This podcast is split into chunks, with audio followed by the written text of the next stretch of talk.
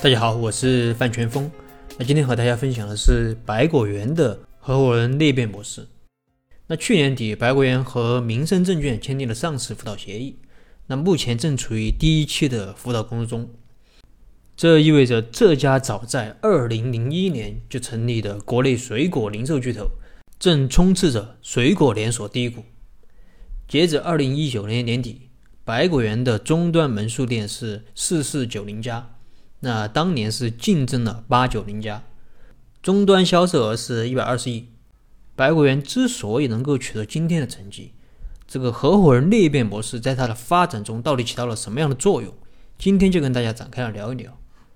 那二零零二年，百果园的老板于慧勇的第一家水果店开业了，开业后生意是非常的好，那于是有了第二家、第三家，然后迅速的扩张，那基本上是开一家火一家。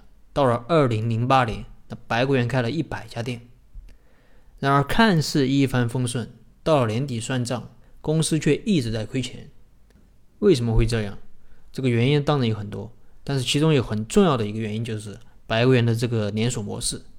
那百果园早期一直是采用的传统加盟模式，但是随着加盟商的增加，维护成本也随之增加，再加上供应链不稳定，以及加盟费比较低等原因。造成的结果就是连续七年的亏损。对传统的连锁加盟模式，总部和加盟商是一种松散的合作关系。那总部要的是加盟费、管理费等，而加盟商他们要的是品牌，他们通常是不会完全按照总部的方式来经营的。说白了，问题还是总部和加盟商之间没有深度的利益捆绑，造成的结果就是要么总部赚钱，要么加盟商赚钱，要么都亏钱。但是很难都赚钱，所以为了规避加盟模式的弊端，那实现店面的快速拓展和高效运营，白果园创新的商业模式，在传统的加盟和直营的基础上，采取了合伙人模式。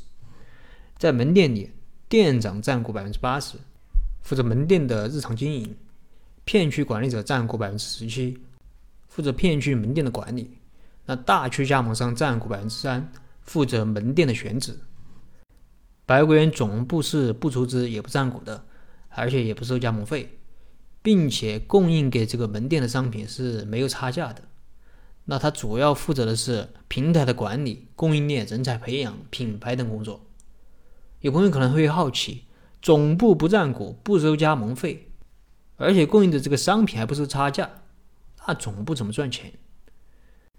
总部不占股指的是总部不占实股。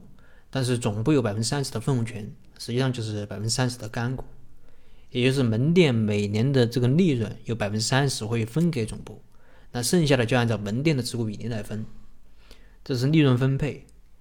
那如果门店亏损了，那这里就是百果园的合伙人方案与众不同之处。虽然总部不出钱，不占实股，但是门店的亏损完全由总部来承担。如果连续亏损三年，那就要重新的评估门店，决定是否继续经营。那这对于拿钱开店的员工来说，因为有总部对亏损的兜底，所以极大的刺激了员工投资入股的热情。反正亏了钱，有公司担着嘛。接下来是合伙人的考核模式。那总部对门店的营业是不做硬性考核的。那这点其实很好理解，因为总部他不投钱，门店只要是不亏钱。那总部基本上就没有什么损失，只要能够盈利，总部就能够分钱。但是企业它毕竟要发展，要发展就需要人才，所以百果园将这个店长的收益啊和人才的培养相结合，要求每家门店每年必须为公司培养一名新店长人选。